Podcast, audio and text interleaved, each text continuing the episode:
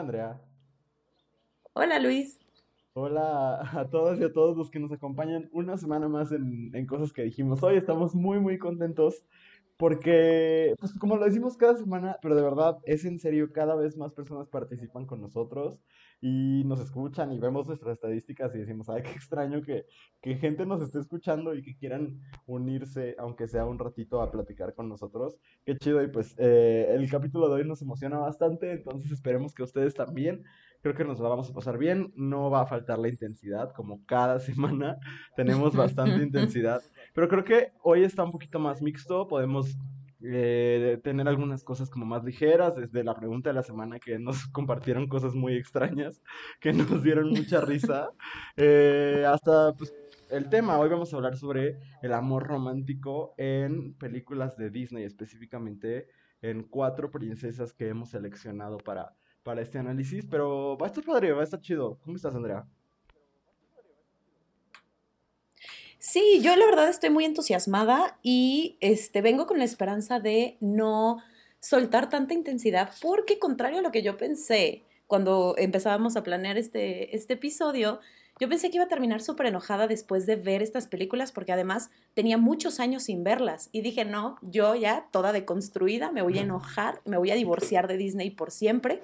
Y la realidad es que no, creo que, no sé si es eh, la selección que hicimos o que realmente pues se entiende mucho del contexto y de la intención de la película y del personaje, entonces no terminé tan enojada como lo esperaba, ¿no? Entonces creo que pueden salir cosas interesantes el día de hoy. Sí, fíjate que yo tampoco, ¿eh? O sea, yo tampoco me enojé tanto. Me llevé varias sorpresas, porque justo ahorita lo platicamos, pero la película que creí que más me iba a enojar, me le di una lectura distinta. Ahorita, ahorita lo, lo profundizamos, pero pues sí, de eso vamos a hablar el día de hoy, específicamente de cuatro princesas y de, pues de qué nos enseñan estas películas de princesas de Disney sobre eh, el amor, ¿no? Entonces creo que va a estar bastante interesante, pero antes de eso, es el momento de sacar toda nuestra furia, todo nuestro enojo, todo lo, todo este odio que vamos acumulando durante la semana en nuestra queja de la semana. Entonces, Andrea, te voy a pedir que nos compartas tu queja. Eh, y yo estoy ansioso de saber cuál es. ok, bueno, mi queja de esta semana no es eh, nada sobre el coronavirus, para variar, y tampoco nada eh, político, es más como un rollo, pues algo que me molesta como en, en mi corazoncito, digámoslo así. Este, me, me, he topado con mucha gente a lo largo de la vida y en, en ciertos momentos me incluyo yo en ese grupo de personas que de repente estamos platicando algo que nos emociona muchísimo y que nos apasiona y que queremos compartir con la gente, y de repente te topas con gente que dice, ay, es que eres bien intenso. Ay, bueno, pues ya, o sea, relájate, ¿no? Y entonces, no porque me moleste que me digan que soy intensa, al contrario, me parece este, un halago que acepto de, de manera muy entusiasta, pero porque creo que hay personas que una vez que empiezan a recibir estos comentarios de, ay, qué intenso, o no manches, qué hueva, ¿no? simplemente porque hacen algo que tú no conoces o lo que sea, siento que puede generar como esta, este asunto de, mejor ya no platico cosas para no aburrir a la gente. ¿no? Y me siento avergonzado de emocionarme o de hablar demasiado de estas cosas que me apasionan, porque en otros momentos me han dicho que es aburrido o que no les interesa o que debería relajarme. Y de verdad me parece muy molesto y sí me enoja. Y cuando he escuchado a gente que, que lo hace, es como, pues cállate, o si tú quieres regresar a tu casa y seguirte picando los ojos solo, sola, sole, pues adelante, pues. Pero qué necesidad de cortarle la inspiración a alguien que además está compartiendo algo que les entusiasma, ¿no? Y que ese cortarles el, pues la inspiración, el gusto, la pasión por las cosas puede detonar en que después decidan no compartir cosas. Y digo, cada quien decide qué comparte y qué no. Pero de verdad, cuando te topes con alguien que quiere compartir, güey, escucha. Y si es algo que no conoces, pues con más razón, cállate la boca y escucha. Y aprende de toda la gente interesante que está a tu alrededor. Y si lo único que quieres hacer es ir a ver series, pues entonces no convivas con la gente. Si lo único que quieres es tener conversaciones banales, pues entonces búscate gente banal. ¿No? Y todas las personas que neta pecan de este asunto de ser demasiado intenso o de estar demasiado apasionado con su trabajo, con sus proyectos, con su vida, y se topan con gente que les dice que no lo sean, güey, escríbanme a mí. Yo los leo, los escucho con mucho gusto. Me encanta escuchar gente apasionada e intensa. Y ya, esa es mi queja de hoy. Oye, sí estuvo súper bonita tu queja. O sea, no, estuvo nada. La mía sí está más llena de odio, pero la tuya está como. No sé, estoy totalmente de acuerdo contigo. O sea, creo que muchas veces, y a mí me ha pasado, que si uno tiene miedo como de ser tan intenso, sobre todo con la gente que, que no conoces o que vas conociendo apenas, porque estamos acostumbrados a eso, a decir, ay, no es que es bien intenso, ya bájale. Y no, o sea, no hay nada más emocionante que escuchar a alguien hablar de algo que verdaderamente le apasiona. Así sea las princesas de Disney, como lo vamos a hacer hoy nosotros. O sea, de algo que verdaderamente le mueve cosas y lo hace gritar y bailar y moverse y demás. O sea, eso, eh, pues es que ahí está la esencia de las interacciones humanas que valen la pena. Entonces, estoy totalmente de acuerdo contigo y yo voy a votar por tu queja, Andrea. Bueno, no lo sé, pero, pero apoyo tu queja. La mía. Gracias. Mi queja sí está, sí está cizañosa, está, está, está como. tiene como un poco de odio. Porque mi queja va dirigida eh, a un grupo al que yo pertenezco, pero eh, a, un segmento dentro de ese grupo. O sea, mi queja es hacia los hombres gay, pero no todos los hombres gay del mundo, sino aquellos que creen que por ser minoría ya no podemos discriminar a otros. Y entonces no vemos más allá de nuestro privilegio de, hombres y más de hombres ricos, ¿no? Y, y tengo tres ejemplos rapidísimos, pero es que mira, esta semana empecé a ver La Casa de las Flores la última temporada. Es una serie muy mala, pero pues uno se picó con la primera, la segunda era infame, así. Yo creo que ni la peor novela de Televisa estaba tan mal escrita como esa cosa. Y la tercera, pues, ay, tiene momentos, ¿no? Pero entonces, como yo ya quería ver en qué terminaba, porque ya era la última temporada y no me quitaba casi nada de mi tiempo porque está súper cortita, dije, bueno, la voy a ver. Pero yo no sé si Manolo Caro, y ese es uno de los tres hombres gays privilegiados de los que quiero hablar el día de hoy, no sabe que en México hay personas morenas. O sea, es algo que verdaderamente me preocupa de esta realidad de disque progresista eh, de, Manolo Caro y sus, y sus personajes, donde todo el mundo es güero, todo el mundo es rico, y, y parece ser que, o sea, habla de muchos temas como polémicos, ¿no? Y entonces habla de las terapias de conversión, muy mal, por cierto, o sea, muy mal, o sea, de verdad el tratamiento, o sea, sí, evidentemente las condena, pero, o sea, con pésimo gusto y sin saber verdaderamente cómo funcionan las ECOSIG, una cosa verdaderamente terrible. Este, habla de los vientres de alquiler, habla, o sea, o de la maternidad subrogada, este, habla de un montón de cosas polémicas, pero todo con una mirada totalmente blanca. Y sí es, sí es muy preocupante que en una serie que busca ser transgresora, todo el elenco se vea igual. O sea, puedes cambiar a un actor y quitar a otro. Y, o sea, poner a otro, otro güerito y todo es lo mismo. Entonces, esa es mi primer queja. Como eh, va, va, va, porque cuando han enfrentado, a Manolo Caro al respecto, siempre hay esta actitud a la defensiva de, ay, pero si yo estoy rompiendo paradigmas y estoy metiendo el tema de, de las personas trans, por ejemplo. Y sí, pero el personaje trans lo hace un actor cisgénero. Entonces, como esta cosa de no poder decir, ay, sí, tengo que aprender todavía muchas cosas, y decir, ay, pero si yo soy la persona que le está dando voz a las minorías en este país, y entonces creer que eso nos excusa de ser señalados de un montón de cosas que seguimos haciendo mal porque somos parte de una sociedad patriarcal, racista, clasista y demás, ¿no? Y entonces, eh, el, primer ejemplo se me hizo como muy claro en, en Manolo Caro, que tiene todos estos personajes que intentan, y de muchas, de muchas formas sí lo hacen, romper con esta falta de diversidad dentro de la televisión eh, y el cine mexicanos.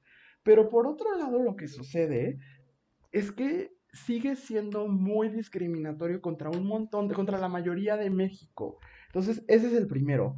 Y los otros dos tienen que ver con dos personas que son muy atacadas en las redes sociales eh, que son parte de Morena, dos mujeres. Y son dos mujeres que tienen muchos errores, sobre todo eh, en el asunto pues, ideológico de tener que defender al presidente todo el tiempo.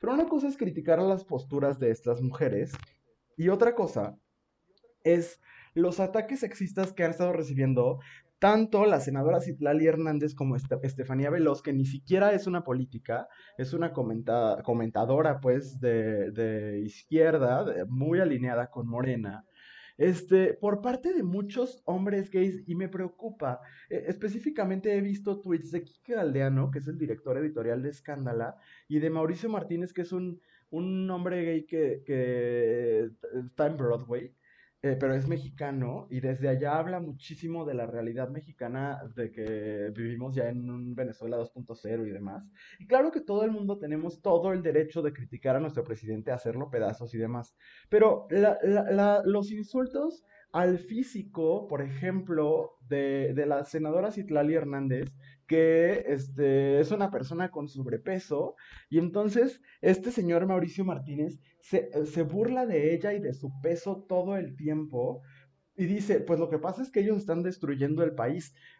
Ok, o sea, tú puedes pensar que, que, que Andrés Manuel y Morena están destruyendo el país, pero no puedes usar eso como excusa para decir, para burlarte de la apariencia física de una señora de la cual puedes atacar sus posturas políticas las que quieras pero no decir lo que dicen, no quiero repetir nada de, lo que dicen. Y lo mismo, o sea, yo estoy viendo ahorita un retweet de Kike Galdiano que dice, Estefanía cosechó lo que sembró, porque a esta chava Estefanía Veloz, que también es, muy alineada a Morena, les digo, esta semana le llegaron un montón de tweets muy agresivos eh, por algo que hizo su papá, que a fin de cuentas no, su papá no es ella, ¿no?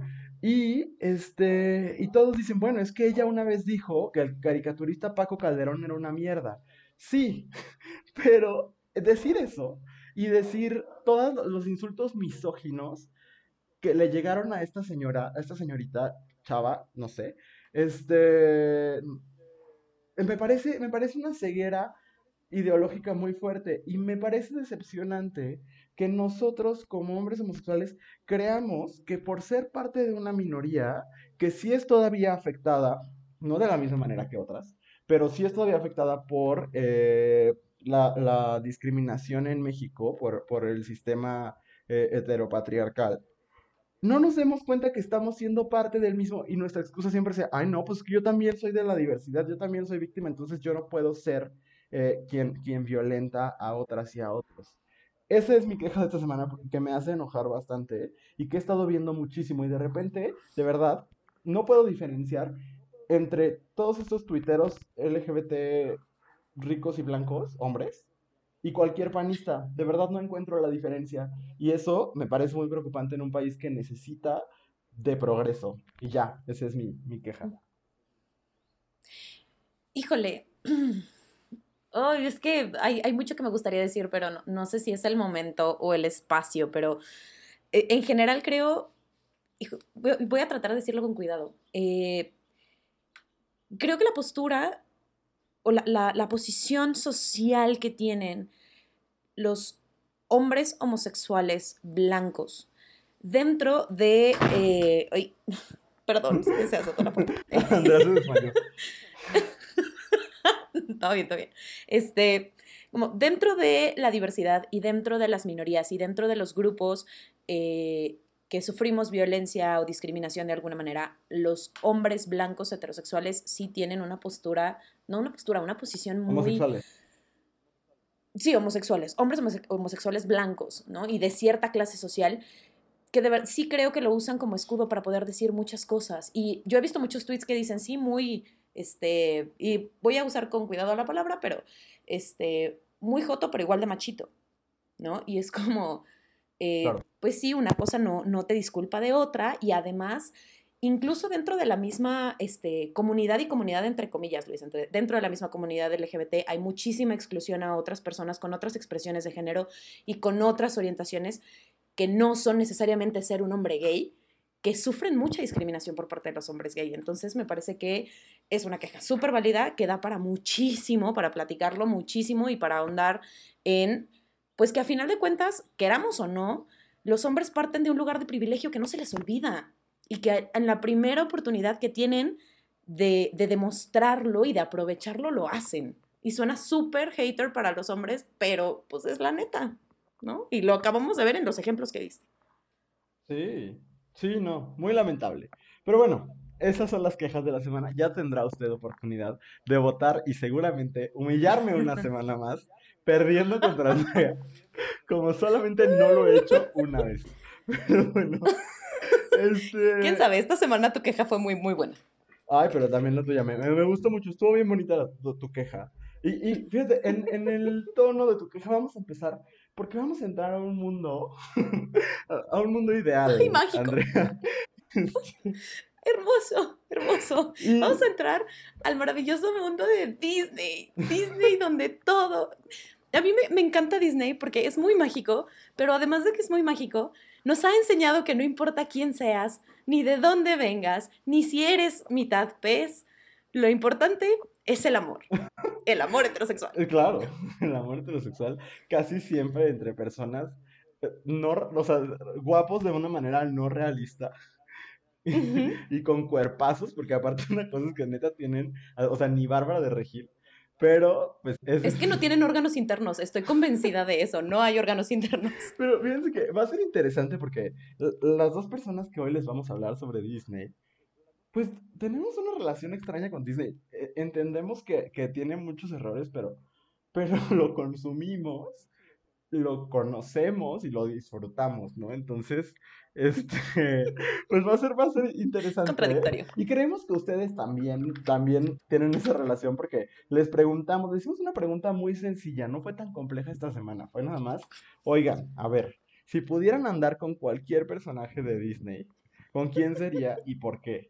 Y bueno, les recomiendo que se lo pasen a su terapeuta porque llegaron cosas muy particulares, Andrea. No sé si quieras empezar tú con tu lista, con las que te llamaron la atención. Ok, bueno, están así como los, eh, pues que todos esperábamos que estuvieran. Es, me sorprende ver más hombres que mujeres en la lista, la neta, pero están los, los reglamentarios como el príncipe Eric o Flynn Rider, que pues sí son muy guapos. Este, particularmente el príncipe Eric me parece muy guapo, pero a mí donde me empezó a sorprender este asunto es como en cómo salieron sus, sus tendencias eh, furry en este cotorreo, ¿no?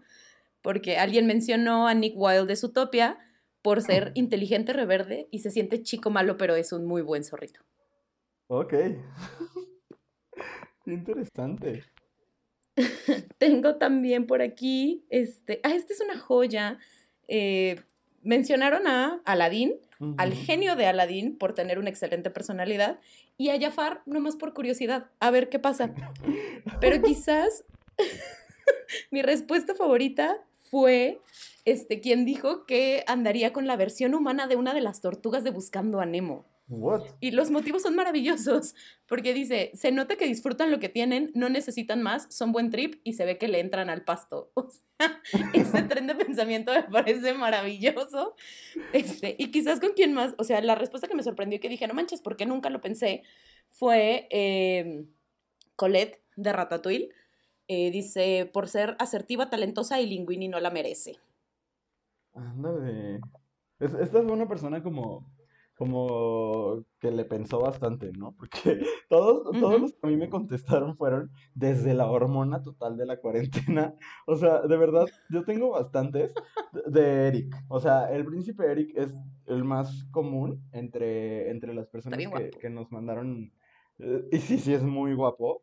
Y también, por ejemplo, me llamó la atención eh, alguien puso Zully de Monster Inc. Abrazarlo estaría de lujo. Tendencias furry. Y capaz que me da un tour de la planta de sustos. Bueno, pues está bien.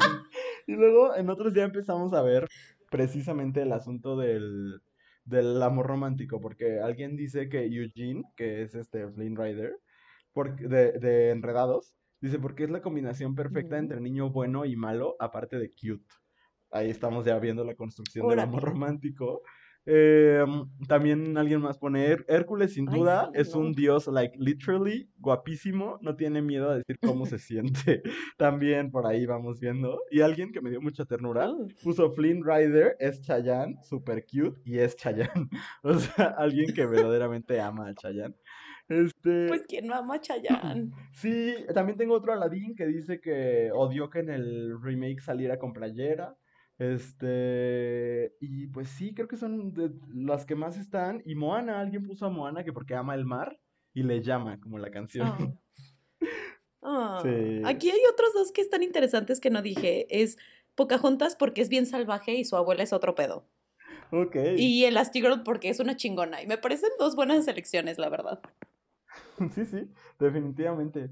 Pues bueno, porque eh, decidimos preguntarles con quiénes andarían ustedes justo para ir haciendo un diagnóstico de cómo verdaderamente este, las películas que vemos o que vimos cuando éramos niñas y niños eh, y niñes este, van afectando la forma en que en que nosotros vivimos el amor, ¿no? Y, por eso decidimos darle este enfoque del amor romántico que ahorita vamos a dar así una brevísima eh, y muy limitada explicación, pero como para dar una, una introducción.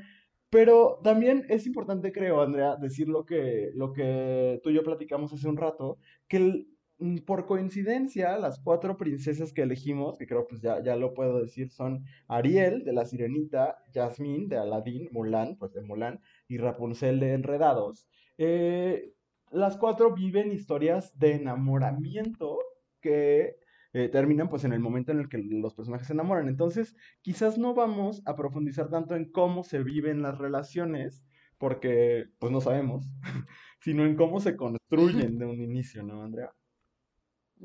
Sí, sí, sí. Y que además eh, creo que es importante hacer como esa esa puntualización, porque a final de cuentas eh, Disney es muy inteligente, ¿no? Y, termina estas historias en él, vivieron felices para siempre. Justo acabo de terminar de ver Enredados hace una hora y yo dije, ay, terminó bien bonito y así los últimos 20 segundos así se fue al carajo para mí, justamente por eso, porque todas terminan en el vivieron felices para siempre. Y entonces en este asunto de este, mostrar relaciones, pues claro, todos cuando nos enamoramos es bien bonito. Ya cuando tienes que construir una relación es cuando dices, uy, pues no está tan fácil y no es todo tan, tan padriuris y no todo siempre es tan feliz como se nota.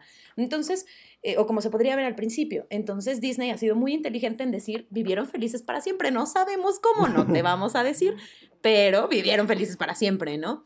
Y eso me parece importante, sobre todo porque pensando en las películas que escogimos, por ejemplo, La Sirenita 2 se trata, no se trata de la relación de Ariel con Eric, se trata de la relación de Ariel con su hija, ¿no? Y Mulan 2 es una cosa horrible, espantosa, donde además la construcción de las relaciones es, ha sido terrible, ¿no? Entonces me parece que eso es importante puntualizarlo por, por eso, para no pues para darnos cuenta desde el principio cómo nos están vendiendo el discurso, digamos.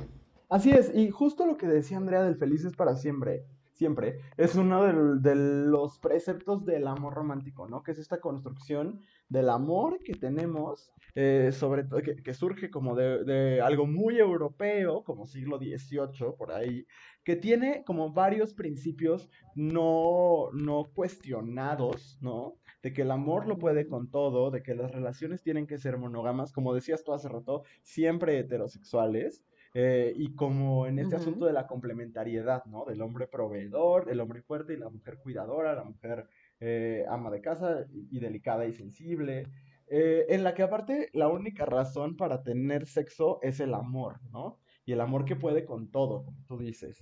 esta cosa de que será el otro o la otra quien te haga feliz y es su responsabilidad hacerte feliz, que qué cosa tan, tan asfixiante y tan complicada. Y esto que me parece bien chido de, de, señalar, no de vivir, de que estar enamorado es suficiente. Creo que es una de las premisas que, que el amor romántico eh, contiene y que Disney ejemplifica a la perfección, ¿no? Que con amarse, a pesar de que eh, uno sea nativo, una chica nativa americana y otro sea un conquistador, no importa porque están enamorados y eso es suficiente, ¿no? Y eh, también un asunto de que el cariño se confunde con posesión. Eh, me gusta mucho esto como de, de señalar que el amor romántico nos hace pensar que la inercia inicial, como la fuerza inicial de, ay, me gustó mucho, es suficiente para una relación eterna, infinita, ¿no? Y entonces, este, o sea que la relación tiene que ser siempre como esas mariposas en el estómago de los primeros días. Y, creo que ahí vamos entendiendo por qué las películas de Disney siempre terminan en esos primeros días, porque para, para el modelo de relación que nos venden, precisamente así tendría que ser el resto de la relación. No sé, no sé algo más que, que quisieras agregar de esta parte como una, un, ¿a qué nos referimos cuando hablamos de amor romántico? Sí, igual dándole eh, continuidad con este asunto del vivieron felices para siempre, ¿no? Eh, no es nada más este, este asunto de así como lo sentiste la primera vez, lo vas a sentir toda la vida. El, asunto de la perdurabilidad también es, eh, es un, es muy, me genera conflicto, no sé ni cómo decirlo, porque nos han vendido justamente que cuando encuentras a esa persona, ¿no? Porque además es una persona de todas los millones de personas que hay en el mundo, hay una persona que es para ti, ¿no? Y que además te complementa por completo, ¿no? Es tu media naranja, estás buscando esa persona y cuando la encuentras, sabes, ¿no? Sabes. Yo honestamente estoy convencida de que mi media naranja es mucha gente que es gente con la que no estoy involucrada de manera este, sexoafectiva, por ejemplo. Y, pero te, te, venden eso, que vas a encontrar a alguien que es tu complemento perfecto y que vas a ser feliz todo el tiempo y que si no eres feliz, entonces no es amor de verdad. ¿no? Yo ahorita estoy en una relación de más de siete, años, casi ocho, y pues, pues sí, lo he vivido muy bien y lo amo mucho, pero eso no significa que haya sido feliz todo el tiempo.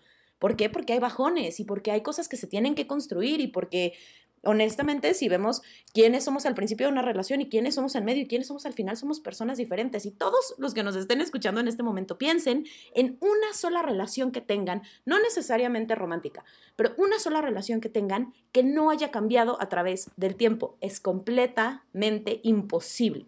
Imposible. Y si la tienen, no manchen, qué miedo, corran. O sea, no puede ser que una persona no cambie a lo largo del tiempo, ¿no? Eso es lo que a mí me parece más eh, preocupante de todo el concepto de el amor tiene que ser monógamo y el amor tiene que ser heterosexual y el amor tiene que ser para toda la vida.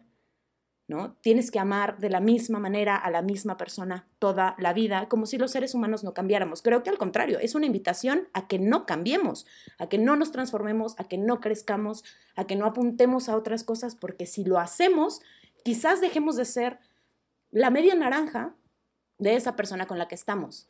¿no? Y eso me parece durísimo y me parece muy preocupante y pues no lo hagan, chavo, Chávez, Morris. Así es, y entonces, por eso, elegimos a estos cuatro personajes y, los personajes que, les rodean para eh, analizar cómo las películas, específicamente estas cuatro películas, nos van vendiendo ideas de cómo debe ser el amor. Ideas que muy probablemente todos y todas hemos, hemos replicado en algún momento. Entonces, iniciamos con La Sirenita. Es, interesante, creo que es un, disclaimer que, se debería hacer. Eh, que todas las películas que vamos a, analizar parten de lo que se le llama el renacimiento de Disney o el Renaissance, ¿no? Que es una nueva, o sea, que implica un cambio de manera de contar historias de Disney y que se aleja de cómo contar, del modelo de princesas de Blancanieves, eh, Aurora y Cenicienta.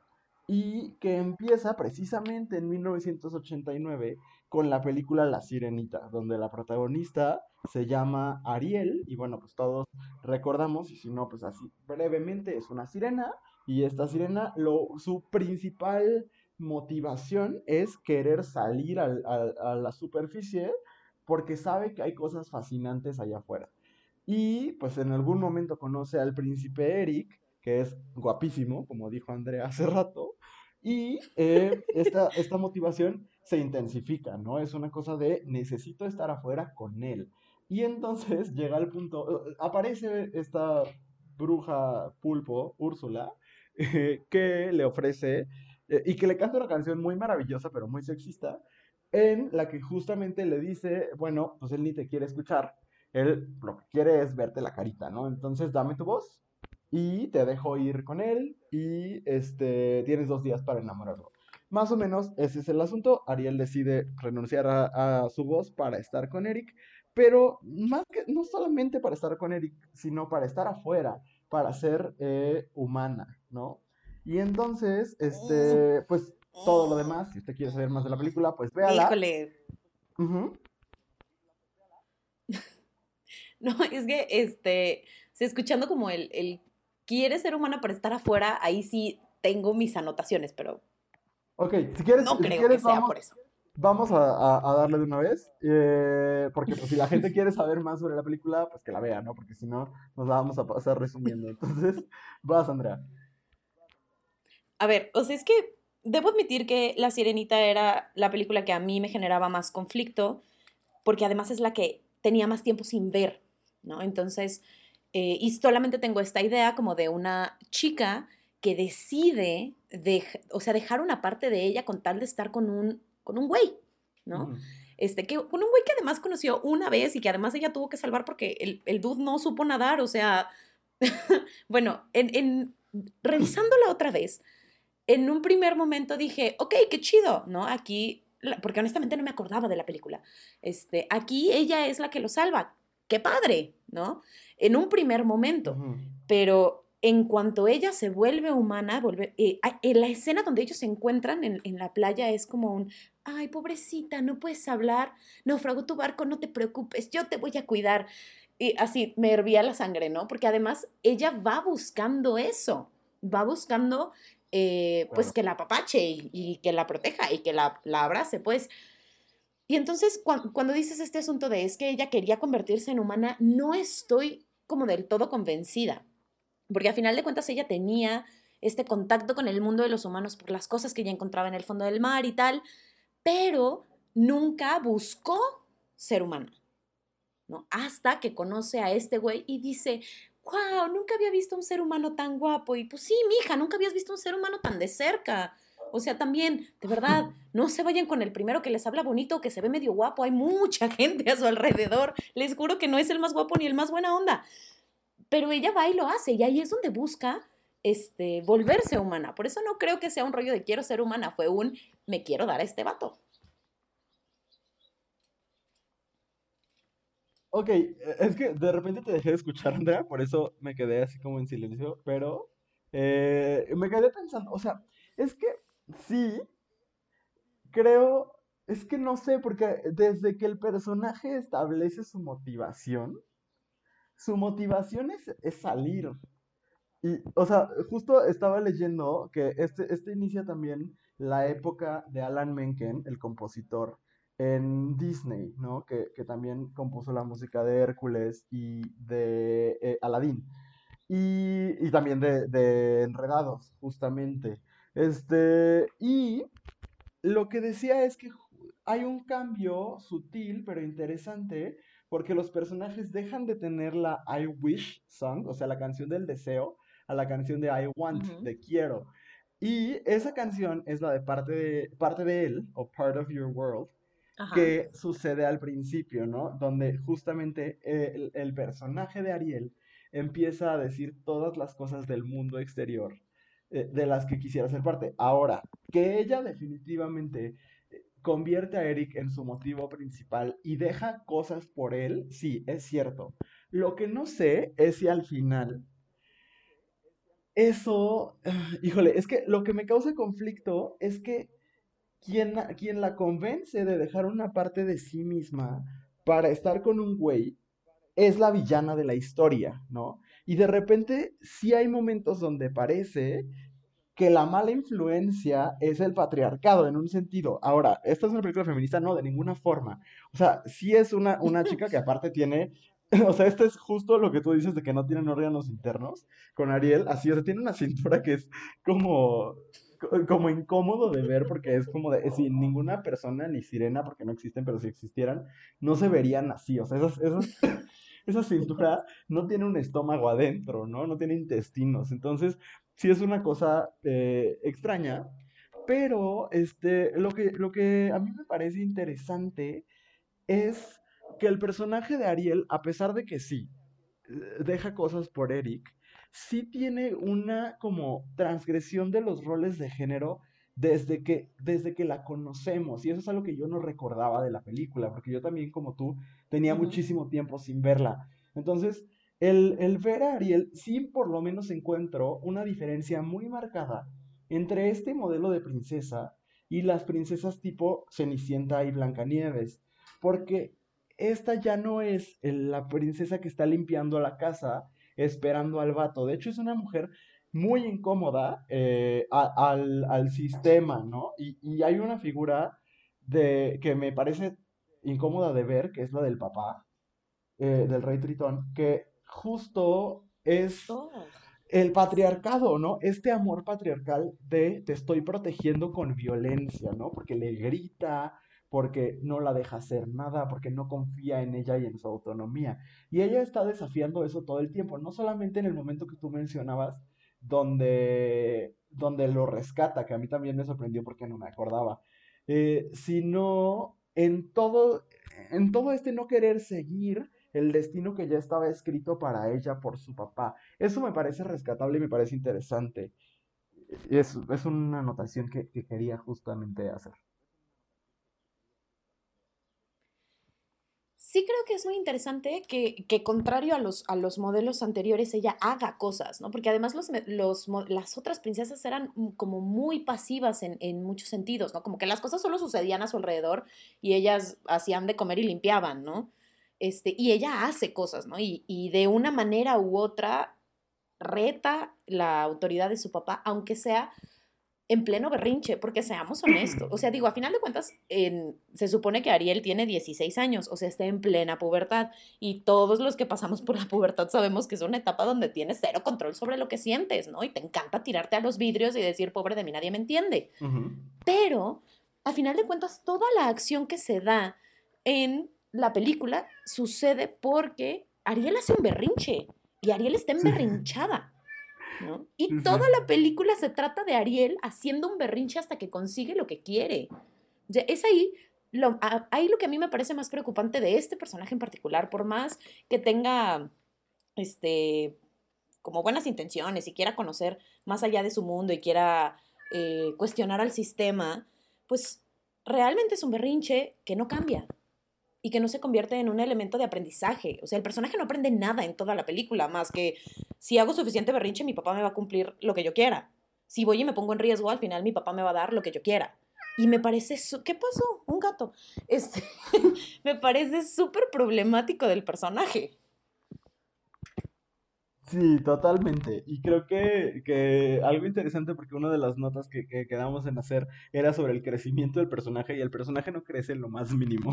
O sea, como dices, es un personaje que empieza en berrinchada y termina cumpliendo su berrinche, punto. ¿No? Y, y lo que me parece interesante y, y muy, muy problemático es la cantidad de comunicación, la nula cantidad de comunicación que hay entre Eric y Ariel, porque yo creo que se casan habiendo tenido una conversación en su vida, habiendo intercambiado como cuatro palabras no sustanciales, o sea, no, no, no, sabían nada el uno del otro, y eso es una de las peores enseñanzas justo de estas Pero es que, Luis, el lenguaje del amor es misterioso.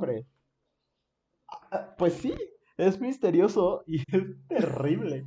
O sea, porque justo terminamos en el felices para siempre y, y no logro entender cómo van a ser felices para siempre. Si literalmente ella habla más con Flounder, con Sebastián, te creo más, te lo juro, que sea su otra, su media naranja. Pues, bueno, ella es sirena, entonces igual es como extraño todo el asunto, pero de verdad, o sea, tiene mucha más química con Flounder y con Sebastián y con este, el pájaro este que no me acuerdo cómo se llama, que con Eric, porque con Eric no habla, o sea, de verdad, no se conocen, no saben quiénes son, y creo que ese es uno de los de las enseñanzas como más tóxicas de esta película. Totalmente. Además, no sé si te fijaste en esto, pero cuando ya se van a casar en la escena del final, este, y la gaviota, que no me acuerdo cómo se llama, lo siento, este, sube a Flounder para que se despida. Güey, la cara de Flounder de por favor, no me abandones. O sea, como, neta, neta, ningún vato, ninguna morra vale dejar todo lo que conoces atrás. Se los juro que no, a menos que sean ustedes mismos, neta, a menos que sea un rollo de amor propio de por mí voy a dejar todo atrás y me voy a ir al carajo o a donde se quieran ir.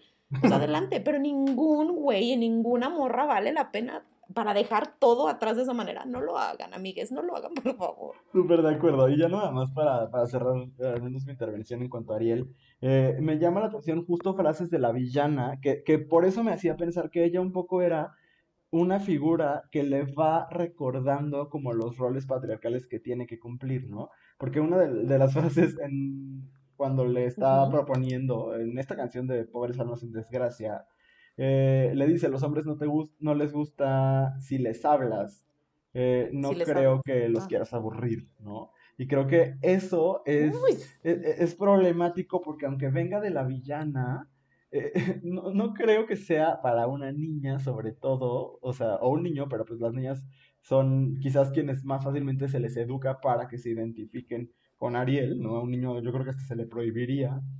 Este, um, pues como decir, esta frase qué pedo, ¿no? O sea, cómo la, la proceso y cómo la incorporo, ¿no? A mi vida. Y la otra, en algún momento ya al final dice, la hija del rey del mar es una mercancía codiciada. Y creo que ese es un asunto muy problemático con esta película, que Ariel termina siendo eso al final, una mercancía por la cual se están peleando Úrsula y, el rey Tritón.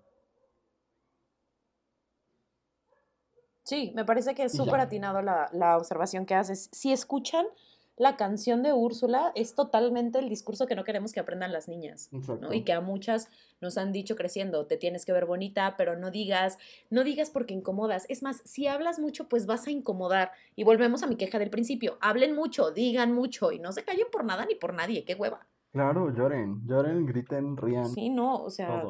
Sí. Eso, y si, les, y si se tienen que callar para estar ahí, ahí no es, amigues, ahí no, no es. Totalmente de acuerdo. Vamos a, la siguiente princesa que me parece interesante. Eh, Yasmín de Aladín, ¿no? Eh, es la hija del sultán. Oh, sí. Eh, también tiene unas medidas de su cuerpo muy, muy poco realistas. Y es considerada por algunos este, la primera princesa de color en el mundo de Disney, incluso antes que Tiana, eh, aunque ha sido también muy criticada porque su piel fue eh, aclarada eh, como durante la película, o sea, como digo, no es una persona real, pero en comparación con las personas reales, pues la piel de los personajes de Aladdin sigue siendo aclarada, ¿no? Entonces, es, es algo como, y, le siguen poniendo como muchos rasgos occidentales y demás, pero sí es una princesa que no es blanca, ¿no? Y Aladdin empieza justo con Jasmine a punto de ser eh, obligada por su papá para eh, entrar en un matrimonio arreglado, ¿no? Y ella eh, no quiere ser parte de eso, no, no quiere casarse, y entonces este, quiere que su papá cambie la ley, ¿no? Ese es como donde vemos iniciar a Yasmín. ¿Cómo, cómo lo viste, Andrea? Mira, el caso de Yasmín me parece bien interesante porque empieza con un personaje súper fuerte, ¿no? Ella diciendo, yo no, me, está bonito pues el, no me quiero casar porque tú me dices, me quiero casar por amor, que ese es otro elemento del amor romántico, ¿no? Que el amor siempre tiene que terminar en matrimonio, que eh, tiene sus propios problemas eh, en general, pero me parece que para la época y para el contexto... Es un paso. Es súper fuerte, súper fuerte. No solamente el decir, este, no quiero hacer las cosas, sino quiero hacer las cosas, pero las quiero hacer a mi manera. Y eso me parece muy valioso como en la construcción de este personaje. Y que además ella sí dice, con permiso, me voy. O sea, el personaje de Jasmine se presenta con ella escapándose y diciendo, yo no quiero esto, se van todos al carajo, yo me voy. Y eso me parece súper fuerte, aunque después regresa por el vato, pero, pero en un inicio me parece que es un muy buen arranque. Claro, sí, sí. Creo que e, e, es, es, eso lo que me llama más la atención del personaje, que incluso cuando, cuando hicieron el extraño remake con Will Smith, tuvieron que hacerle muy poquitas modificaciones al personaje de Jasmine para actualizarla, porque a diferencia de lo que tuvieron que hacer con, la Cenicienta de, Lily James y con otras actualizaciones, incluso con la misma Aurora en Maléfica, aquí creo que Jasmine es un personaje que más o menos se sostiene en el, en el 2020, o sea, inicia muy fuerte y como dices, al final termina huyendo con el güey y él, él sigue, sí es parte de la historia de, realización de este personaje, pero hay, hay algo como que todo el tiempo está rompiendo tanto con los dictados. O sea, es, es, un poco ilusa, creo yo, porque ella al principio ni siquiera sabe que se tiene que pagar por la comida. O sea, ella está en el mercado y, y, y Aladdin la salva porque ella no sabe ser del pueblo, ¿no? Porque es una princesa. Eh, y... y porque nunca ha salido. Ajá. Sí, sí. O sea, nunca había salido del palacio, que honestamente, honestamente, ahí es donde yo le aplaudo. O sea, yo ahí la, la verdad le aplaudo porque es como que honestamente, que ovarios de decir voy a, de, voy a dejar todo lo que ya conozco y me voy a salir. Sí, sí es muy iluso y muy ingenuo, pero por lo menos el valor lo tuvo. Sí, y aquí es algo, algo que empiezo a, a, notar y que ya para la segunda película me empezó a incomodar. Eh, la falta de otros personajes femeninos eh, positivos eh, para la princesa, porque la princesa se enfrenta a mujeres como sus enemigas pero las princesas usualmente, sus sidekicks son animales. O sea, las relaciones que tienen con otras mujeres nunca son de sororidad o de apoyo, o, ni siquiera como de, conocimiento o reconocimiento. Ni siquiera familiares. sí. Entonces. Luis, ni siquiera tienen mamá. O sea, la mayoría, ¿no? No todas aquí, pero por lo menos estas dos ni siquiera tienen madre. O sea, no hay ningún referente femenino. Ajá, y entonces eso me, me fue pareciendo interesante en Jasmine. Eh, que es un personaje fuerte, pero un personaje que de repente creo que identificamos la fuerza en que se parece a los personajes masculinos, al menos al principio, en, personalidad y en actitud. No es tan diferente a Aladdin. Y, eso es interesante. Eh, también esta película es interesante porque no vemos tanto de, de Yasmín, o sea, no es como como en Ariel, en, La Sionita, pues, que toda la historia es sobre Ariel y Ariel está en cada escena. Aquí la vemos menos porque no es la protagonista de la película y sigue siendo ella como, como un poco igual, ¿no? Como, como lo que decíamos que, que mencionaba Úrsula sobre Ariel, como mercancía, ¿no? Como una mercancía que se pelean entre los buenos y los malos, como un premio. Y eso creo que también sigue siendo eh, pues problemático. Y además aquí me parece que hay un elemento súper interesante que es que Jasmine en diferentes momentos de la película usa pues su sex appeal, ¿no? Ella sabe que está buenota y pues lo usa en diferentes momentos donde necesita conseguir cosas de hombres o hacer que los hombres reaccionen de cierta manera. Eso también me parece eh, interesante y problemático. ¿No? Porque a final de cuentas volvemos al asunto de eh, la sexualidad de una mujer es un arma y es lo que todos los hombres desean y debería ser usado de esta manera.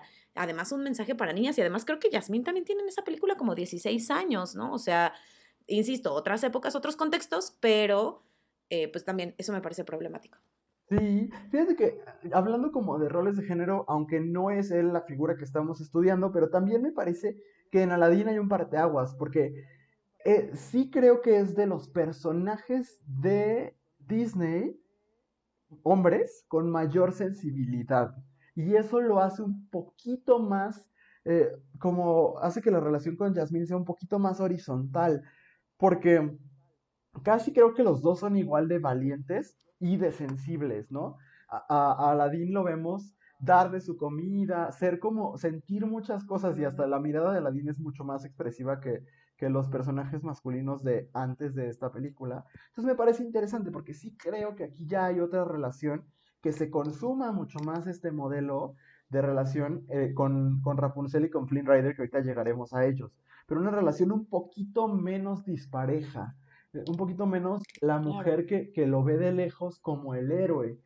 Sí es ella heroica en varios momentos y eso, eso me gusta de, de, de Yasmín. Entonces, este, creo que, creo que está padre eso y que el crecimiento del personaje, si lo hay, es poquito, pero sí lo hay, porque termina ella enfrentándose al sistema con el que no está de acuerdo, sí nace también, mucho más claro que con Ariel, de un deseo genuino de ir más allá de lo que tiene y de lo que conoce.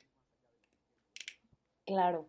Sí, eso me parece que la convierte en un personaje mucho más interesante, porque además constantemente se está involucrando, ¿no? Por ahí está la, fuerza que le dice, no lo hagas, que casi siempre es Jafar diciendo, no, princesa esto, no, princesa aquello. Aunque el papá se muestra como dispuesto a escuchar, no sé si le habría hecho caso, pero por lo menos le escucha.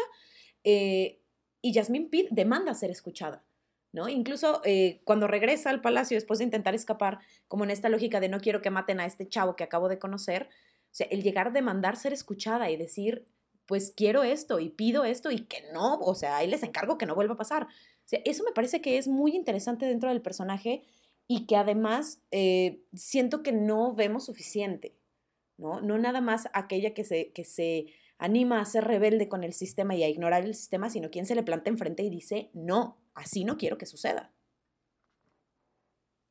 Así es. Y llegamos a nuestra tercera princesa, que creo que aquí sí hay un antes y un después, como en, la construcción de las princesas y de sus relaciones, pues, eh, sexoafectivas, ¿no? Porque hablamos de Mulan, que creo que aquí sí ya hay una cosa muy, muy distinta. Mulan ni siquiera es una película en la que el romance sea el centro de la historia, ¿no? Mulan eh, ocurre en la invasión de los hunos a China y este, cuando el emperador ordena que todas las familias tienen que mandar a su primogénito, me parece, sí, ¿verdad?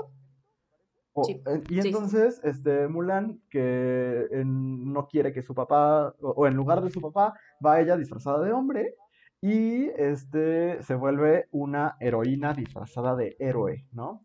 Eh, en el camino, en el transcurso de la historia, se enamora, pero no es para nada el punto central de la historia, ¿no, Andrea? Sí, sí, sí, eso me parece que dentro como de la lógica de las princesas de Disney, eh, sí es un parteaguas Mulan, porque aunque ya lo habíamos medio visto en Pocahontas, eh, Mulan sí llega y dice, no, con permiso, o sea, este vato no va a ser el, centro de la historia, que a final de cuentas sus motivaciones sigue siendo un vato, pero es otro tipo de vato, es el vato papá. Este, pero no lo convierte en el centro. Y incluso el, asunto del romance se vuelve muy problemático, para, no solamente para Mulan, sino para los personajes que rodean el romance. O sea, el nivel de confusión que se maneja el capitán, este, con, sentirse atraído por alguien que se presenta como hombre, porque seamos honestos, sí se sentía atraído por Mulan cuando Mulan se hacía pasar por hombre. Sí, por supuesto. ¿no? Aunque Disney lo niegue y, no se atreva a darnos a nuestro primer personaje bisexual dentro de las películas animadas de Disney, eh, se nota, ¿no? Y se nota cómo se construye la relación. Y creo que quizás como con ese, esa negación de, de no es una relación, este, como pensada desde, desde lo sexual, desde el principio, pues nos permite ver un crecimiento y una progresión de la relación mucho más orgánica y mucho más cercano a lo que podría suceder en la vida real, ¿no? Y lo pongo así como súper entre comillas y en itálicas porque evidentemente no, pero sí creo que tiene mucha más construcción que otros y que además el personaje de Mulan se desarrolla como como personaje, no como personaje que va a, ser la pareja de alguien más, no se desarrolla como la novia de o la, que, la futura esposa de, sino como alguien que está aprendiendo y que se está metiendo unos madrazos en la guerra, porque pues para eso es la guerra, y alguien que tiene que explotar su creatividad y que tiene que buscar soluciones y que además genera una, un liderazgo súper hermoso. Claro. No, no, fíjate que a mí me, me llama mucho la atención porque, como dices, Mulan no se construye en relación a Li Shang. O sea, se, se, construye en relación a muchas otras cosas y sí tiene, pues incluso desde la canción del reflejo, un dilema de, la propia identidad que es mucho más interesante, ¿no? Y entonces, eh, creo que dentro de Mulan hay otra película que pudo haber sido fascinante. Digo, de por sí la película es muy disfrutable, pero sí, sí, no, no voy a decir si se hubiera hecho hoy en día, porque se hizo hoy en día y digo, no la hemos visto, pero estoy seguro que todavía no, no llega al potencial que, que pudo haber explotado. Pero qué interesante es y qué problemático creo yo para quienes la escribieron y dirigieron. El ir viendo cómo un hombre se va enamorando de alguien que cree que es otro hombre, ¿no? Porque porque es eso, o sea, como tú dices, el enamoramiento ahí se va construyendo poquito a poquito. No es de golpe como Eric con Ariel. Es, es como, como que, creo que es algo que nace de la admiración, como muchas veces nace el enamoramiento, y que y que después se va convirtiendo en otras cosas, pero creo que todavía lo vemos como un, como si pasara lo mismo de Eric con Ariel en el momento en el que él se da cuenta que es mujer, ¿no? Y que antes no hubiera estado pasando, pero la realidad es que en real, o sea, que, que, lo que sucede es que se va enamorando desde que cree que es hombre, porque, porque las cosas no pasan así de rápido, aunque, aunque Disney nos lo quiera vender así, ¿no? Entonces es interesante, muy, muy interesante, y creo que por eso digo que ahí hay otra película que ojalá algún día alguien se atreva a hacer, este, pero creo que tendrá que pasar mucho tiempo. Claro, mira, con que Disney se anime a hacer el reconocimiento de que sí se enamoró en ese proceso, yo seré feliz, porque además ahí está. O sea, no necesitamos que le sumen nada a la construcción de esa relación, ahí está. ¿No? Y es como el, el, ejemplo que yo daba el episodio pasado de yo estaba enamorada de Yasmín y de Aladdin y me decían, es que son amores diferentes. Ni madres, es lo mismo.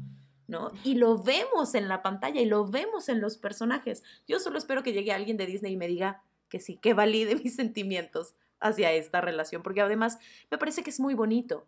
¿No? Porque como brincando un poquito hacia las otras dos princesas anteriores, cuando sus príncipes hablan sobre ellas es, es que es hermosa, ¿no? Y su voz angelical y su sonrisa maravillosa. Y acá fue un asunto de, me enamoro de tus decisiones y de, de tu capacidad de solucionar cosas y de lo valiente que eres. O sea, me parece que sí es un enamoramiento en otro nivel, que es, es muy bello.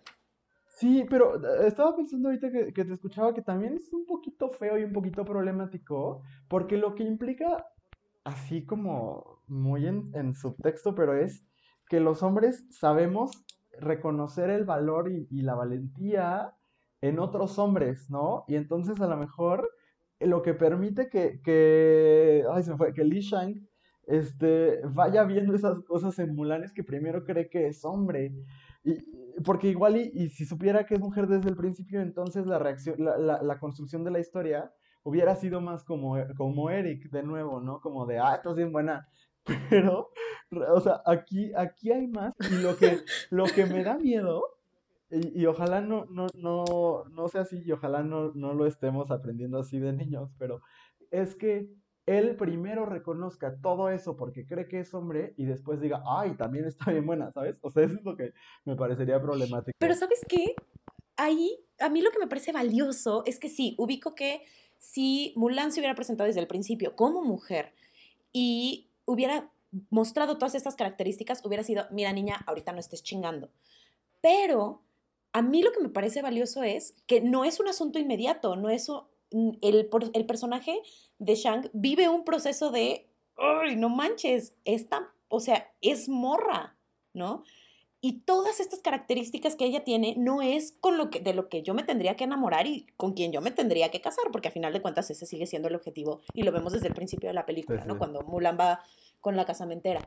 Pero al final de la película, después de él haberse ausentado y dar, darle a ella su tiempo y darse a él su tiempo, él regresa consciente de eso. Y mira, te lo digo por experiencia, luego una llega con sus intensidades y los morros dicen, ay, no sabes qué, mejor no, yo necesito a alguien que no me lleve por ese camino. Adelante, me parece perfecto, pero sí creo que es valioso que Shang regrese. Claro. ¿No? Consciente de con quién se está metiendo. totalmente cierto.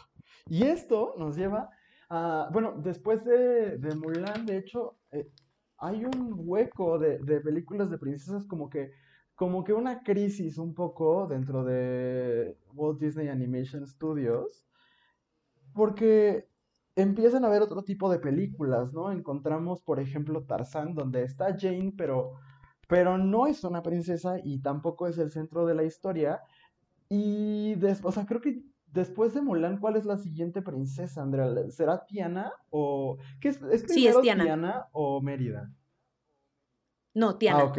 Entonces, eh, ya aparecen otra forma de ser princesa. Disney vuelve a, contar estas historias y aparece la película Enredados, que yo tengo una relación extraña con esta película. Esta es una película musical de 2010, este, que es la historia de Rapunzel, pero sí, definitivamente, ya adaptada por Disney a mm, los valores de la época la relación de los personajes, bueno, rápidamente Rapunzel vive encerrada por su mamá o por quien ella cree que es su mamá en una torre, no puede salir y entonces eh, Flynn Rider, que es un ladrón, sube a su torre, ella le da un sartenazo, lo cual es muy bonito y muy chistoso. Y este, los dos, que creo que esto es clave, son parte de su escape, porque Rapunzel, a pesar de que sí es rescatada por Flynn, eh, ella tiene parte importantísima de la acción, o sea, porque algo que, que desde Mulan sucede, y que en Mulan sucede más que con ninguna otra, es que Mulan es heroína de acción, ¿no? O sea, tiene grandes secuencias de, de pelea. Y Rapunzel, aunque es más delicada, más sensible y demás, tiene varias secuencias de acción, cosa que yo ya no recordaba y que me parece que sí vale la pena como hacer, eh, hacerlo notar. Eh, esta película es bien interesante porque está basada en un cuento que ya todo el mundo conocíamos y que es profundamente sexista, que es la clásica historia de la, de la damisela en aprietos, ¿no? Que es rescatada por un hombre valiente. Sin embargo, en la escritura del guion, la construcción del personaje de Rapunzel es distinta. Si bien tiene características que no son para nada negativas, pero que sí estaban muy, muy, este, destinadas para los personajes femeninos, como la sensibilidad, que la sensibilidad termina salvando a Flynn, porque lo que salva a Flynn son las lágrimas de Rapunzel. Este, si bien tiene eso, también es un personaje como muy valiente, como muy, a falta de una mejor palabra, entrona. O sea, creo que es así como, como entrona, o sea, así, así la, la, la identifico. Y me parece interesante porque la relación que Flynn y Rapunzel construyen es muy, muy, muy horizontal, muy, muy de colaboración. Incluso me parece bonito que cuando él la, está, la lleva a un lugar súper tenebroso para espantarla y cuidarla y decirle regrésate a tu, a tu torre, ella termina con esta sensibilidad justamente sacando como lo mejor de estas personas tenebrosas en una de mis canciones favoritas en la historia de Disney, que es la del sueño ideal. este, es bellísima, es bellísima. Me gusta mucho el personaje de Rapunzel, no sé cómo lo veas tú, Andrea.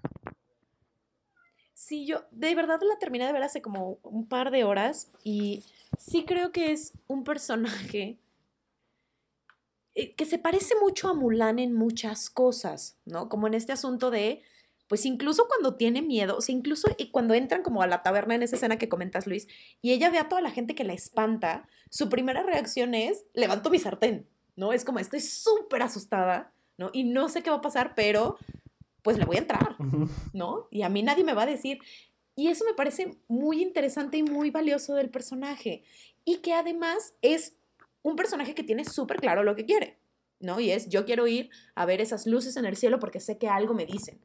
Y no me importa a quién tenga que usar para conseguirlo, ¿no? Tú eres un instrumento para mí para yo llegar a esa meta. Y eso me parece que es súper valioso en este personaje y que no habíamos, no, sí habíamos visto en otros personajes, pero me parece que no con esta intensidad y sobre todo que no está dirigido hacia otra persona, sino es un rollo de yo lo quiero hacer porque yo quiero, no porque necesito proteger a alguien, no porque me tengo que pelear con mi papá y porque no quiero acatar la norma, no porque me quiero, este, quiero irme con el hombre que amo, porque lo vi una vez y ya lo amo. No, es un asunto de es algo que yo quiero. ¿Por qué? Pues porque yo lo quiero, porque siento que me habla y lo quiero hacer. Y esa diferencia en la motivación de es por mí y por nadie más, me parece que es muy, muy importante en este personaje en particular. Claro, y que, y que sí se sale del, de la figura del hombre salvador, que al principio hasta juega con eso y me parece que es divertido. O sea, juega con que va a llegar a salvarla y entonces ella en lugar de responder como, ay, ya llegó mi salvador, primero está muy a la defensiva y no es como otras princesas que ciegamente confían en el primer guapo que llega a decirles hola, ¿cómo estás? Y entonces, como esas, como muchas princesas y como muchos de nosotros cuando estamos frágiles emocionalmente. Entonces, este, me parece interesante la figura de Rapunzel en ese sentido. Y aparte, me gusta mucho, si bien tienes razón, algo que, que es feo todavía es que terminen en felices para siempre y no porque porque no pueda suceder, sino porque no es tan fácil definitivamente como, como las películas de Disney lo muestran, pero por lo menos no se casan al segundo. Eso es algo que por lo menos también puedo identificar una evolución.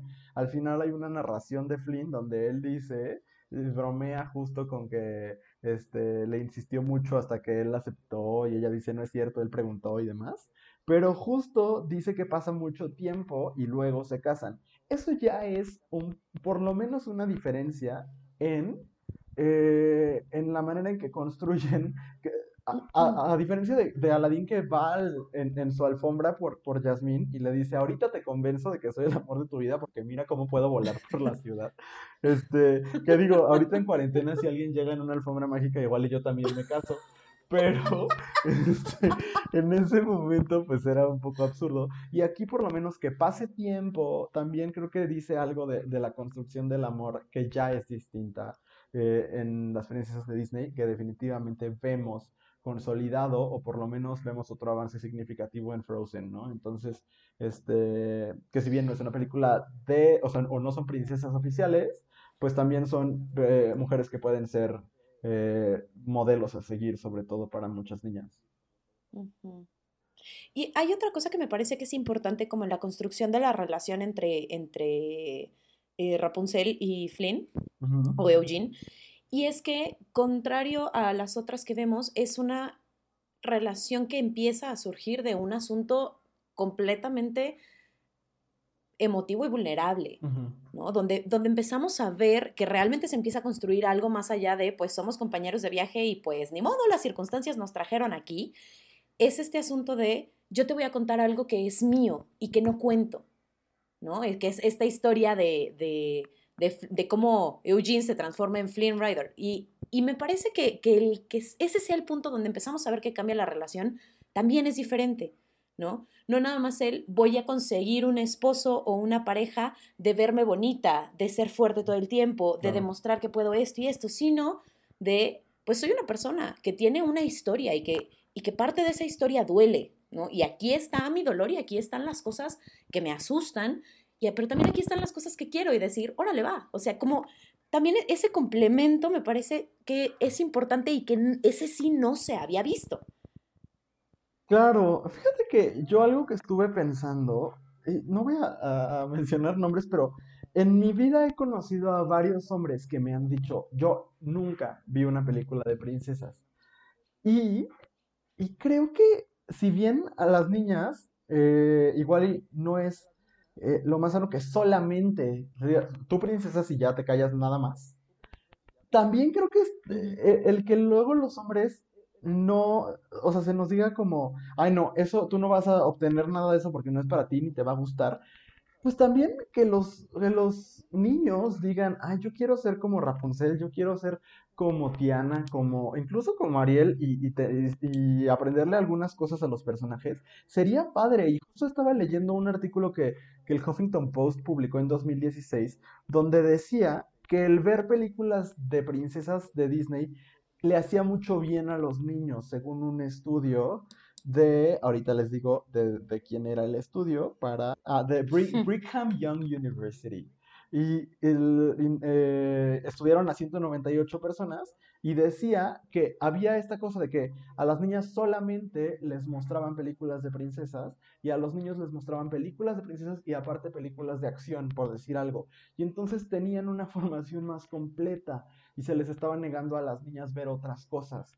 Pero que los niños aprendían cosas interesantes de los personajes de las princesas. Me parece chido porque si, si, como intenté hacer esta relación con los contenidos de las películas, y hay momentos donde esta parte femenina tradicional, esta parte sensible, emotiva y demás, cuando ellas la utilizan como una fortaleza, y se la, y, se la contagian a los hombres. O sea, cuando los hombres se permiten en realidad salirse de su cajita, logran algo. Y me parece muy claro en el asunto de la taberna, ¿no?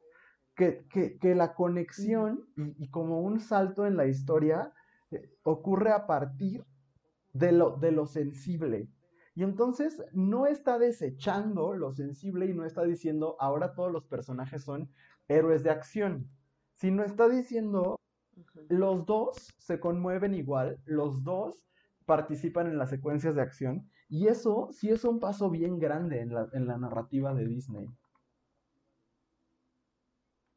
Sí, totalmente. De verdad, es esta canción de eh, Un sueño ideal y ver a, tantos hombres que eh, canónicamente serían eh, malotes y de esos hombres que solamente pueden identificar que sienten tres cosas y cosas por el estilo, creo que sí, creo que sí es muy valioso y que sí es un brinco para también poder empezar a representar hombres de una manera distinta.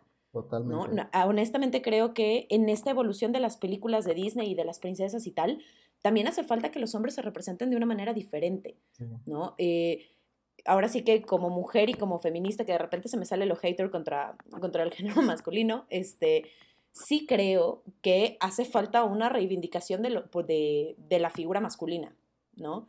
Necesitamos empoderar a las niñas, claro, pero también necesitamos enseñarle a los, a los niños que pueden ser otra cosa, ¿no? Que no tienen que ser que, que, pueden sentir, que pueden llorar, que pueden desear cosas que a lo mejor no les han dicho que pueden desear, ¿no? Así sea ser decorador de interiores o tocar el piano o coleccionar unicornios, o sea, lo que sea. Claro, será interesante que después nos echemos un clavado como justo al Disney más reciente, porque creo que, por ejemplo, en esta película de Pixar, de Disney Pixar, pues, unidos, hay otros modelos de masculinidad interesantes, al menos por lo menos se empiezan a, a esbozar, o sea, podemos, empezamos a ver algunas cositas, entonces, sí, creo que, creo que en estas películas lo que a mí más me llamó la atención es cómo a pesar de todas estas cosas que son problemáticas, sobre todo de la construcción del amor y de la pareja, lo que yo rescataría es cómo esta, este impulso inicial de no pertenecer de las princesas, de no pertenecer al entorno, sí lleva, por ejemplo, al papá de Yasmín a cambiar la ley. O eh, a Flynn a ver a Rapunzel ya no como la figura que debe ser salvada, ¿no? Sino incluso quien, quien lo salva a él y aparte lo salva sin perder algo de ella, ¿no? Sin tener que sacrificarse y quedarse con la mamá, que era, bueno, con la, con la secuestradora en realidad, ¿no? O sea, porque ella la, condición que le pone es, va, yo lo salvo, pero tú te quedas conmigo. Y entonces él le dice, no tienes por qué hacerlo. Y eso se me hace chido. Creo que, creo que sí hay una evolución en el modelo de princesa. Y creo que es algo que está ahí, porque aparte cuando, cuando nacen niños y niñas, este, seguimos, o sea, como para entretenerlos, así, pues ahora que va a llegar Disney Plus, pues también va a ser una, digo, quién sabe cuándo llegue, pero cuando llegue, este, también va a ser una cosa como de, pues vamos a ponerle todas para entretenerlo, sobre todo si seguimos en cuarentena. Entonces, pues, como justo hacerlo pedacitos y saber con qué nos quedamos y con qué no, creo que es, es bastante útil. Claro, y además que en, en este discurso de mostrémosle mejores modelos a las niñas y a los niños, creo que sería un error decir estos modelos ya no sirven, ¿no? Este, ya no, no podemos ver a Blancanieves o no podemos ver la Bella Durmiente porque no quiero que los niños vean eso. Al contrario, siéntate con ellos y rescata lo que tiene cada una, ¿no? Y porque todas tienen cosas fregonas y creo que aquí la chamba es que nosotros mismos nos empecemos a dar cuenta que aunque no sea el personaje más deconstruido y más progre del mundo, significa que no tenemos nada que rescatarle y que no tiene nada que enseñarnos. Claro. Ay, pues, me parece que, que das el cierre perfecto. Pues díganos qué piensas. Ah, Espera. Antes de brincar, creo que es importante porque no nos dijiste, Luis, y yo tampoco les dije, pero bueno. ¿Con qué personaje de Disney andarías y por qué? Ah, hmm. ¿tú ya lo tienes? Sí, yo sí lo tengo. Quedamos de tenerlo, yo tengo un par. Ve, y vas, y luego te digo porque déjame decidir exactamente. Vas. ok. Mi personaje sería Esmeralda del Jorobado de Notre Dame. Ok. Esa mujer me parece que es súper fuerte, súper independiente, eh, súper responsable afectivamente, por ejemplo. Eh, y además, o sea, la imagen de Esmeraldas protegiendo a Quasimodo en medio de todo el desmadre que se genera en la plaza y, este, y enfrentándose a la autoridad, ¿no? Y la autoridad gritándole silencio y ella gritando justicia de regreso, híjole, o sea, me, me parece quizás de los personajes femeninos más fuertes que tiene el universo Disney y, y sería como, sí, guíame por el mundo, yo la seguiría como su cabra, yo la seguiría para todos lados. Ok, yo, yo no me decidí, más bien te voy a decir los dos y pues nadie me limita a la monogamia, entonces, este, yo creo que o Aladdin o Tiana, porque a la, es que tienen, para mí siempre el amar a una persona y enamorarme de una persona sí surge de una admiración. Y los dos personajes tienen cosas que a mí me conmueven y que me hacen, o sea, no solo con las que me identifico, sino que van con mi escala de valores. Eh, yo, la, el vínculo que Aladdin forma con el genio y como un deseo fuerte de, de verdaderamente liberarlo, así como eh, la compasión que, que muestra en varios momentos de la película, a mí me gusta muchísimo cuando, cuando se roba un pan, ya lo tiene en la mano y ve a unos niños y mejor se los da a ellos, eso me gusta mucho, entonces, Ay, y aparte Aladdin es guapísimo, entonces por un lado me iría con él, pero Tiana, o sea, si algo yo verdaderamente valoro es la entrega eh, y el, el trabajo duro y no en un asunto como de meritocracia y de capitalismo horrible, sino como en un asunto de construir tu propio camino a partir de lo que te apasiona. Y, y de verdad que eh, esta canción de Almost There del principio de la película resume muchas de las cosas que yo valoro eh, en mi propia persona y en muchos otros, ¿no? Como en un asunto de tengo un sueño, eh, todo el sistema está en mi contra, pero lo estoy construyendo como puedo y creo que es algo que, que me gusta mucho de Tiana y también es preciosa. Entonces, creo que, que eso sería. Muy bien, qué hermoso. Así es. Y bueno, eso es el fin de eh, esta parte y vamos brevemente a compartirles nuestro conocimiento inútil para terminar este programa porque nuestro cerebro está lleno de cosas y muchas no sirven para absolutamente nada. Andrea, ¿cuál es tu conocimiento inútil de la semana? Bueno, yo traje algo muy dentro del tema, porque eh, si se fijan, estuvimos diciendo princesas y princesas y princesas de Disney, y en esta mezcla está, por ejemplo, eh, Mulan, que no es una princesa, ¿no? Como en la definición de la palabra.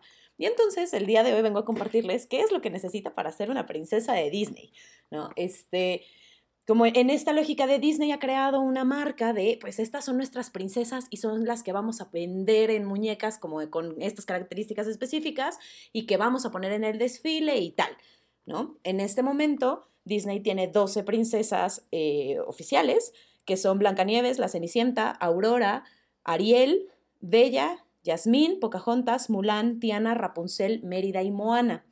Hay muchas de ellas que no son propiamente princesas, pero les voy a contar por qué así son.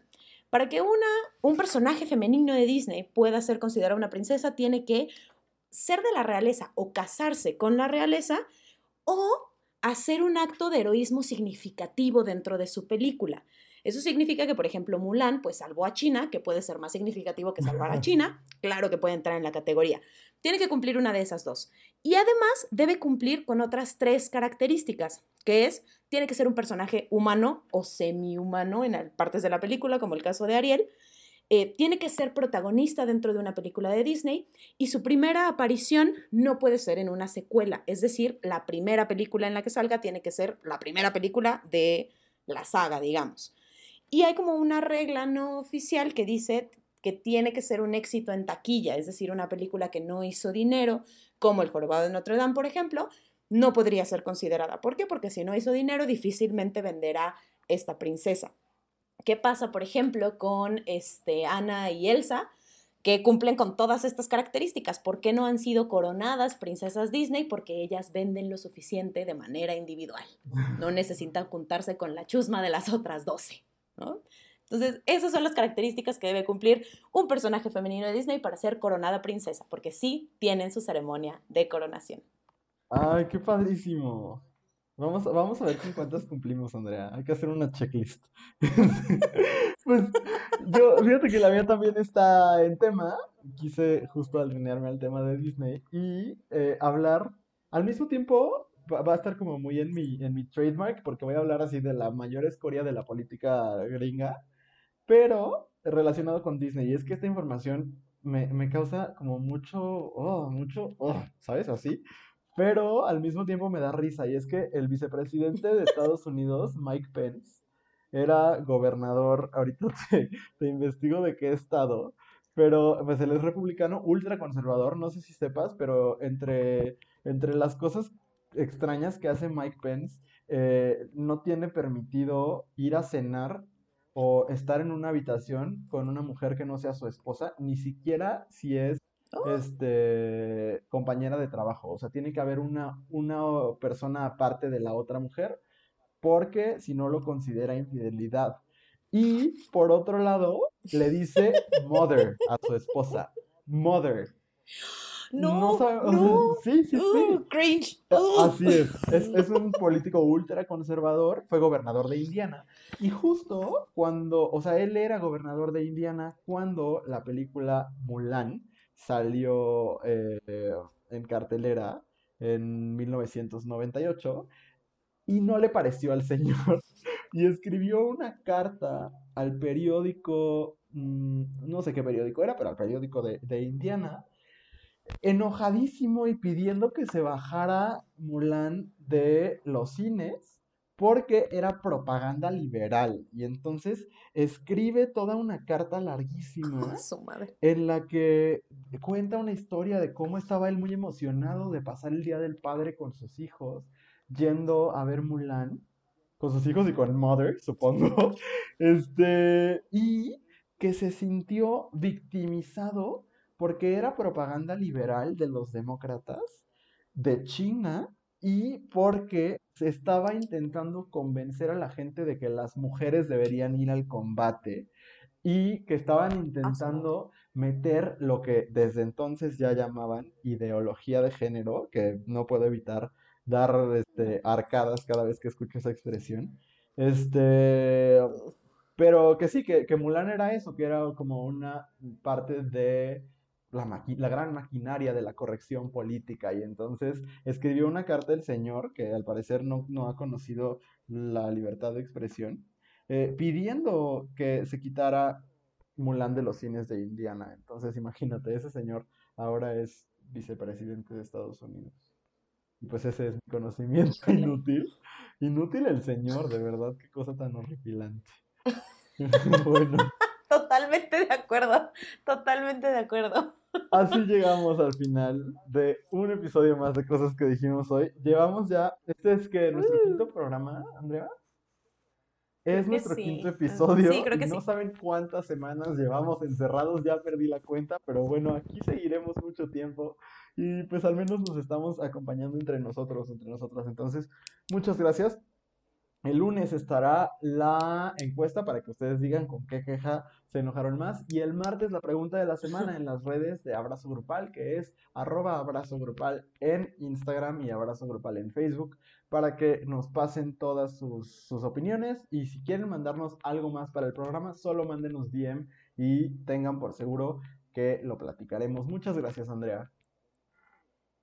Gracias a ti, Luis, y gracias a todos los que nos escuchan. Compártanos con sus amigas, abuelitas, familia, De etcétera. todo, es- así es, este programa es para que nos escuche hasta el perro si gusta, porque a veces, a veces, a veces hasta tenemos gatos invitados especiales, los perros, mis perros a través de la ventana, entonces esto es para todos, ¿no? Entonces, muchas, muchas gracias por acompañarnos una semana más y nos escuchamos el próximo jueves. Eh, así, en cuanto empiece el día, ya está el podcast eh, para que lo escuchen. Adiós, muchas gracias. Adiós.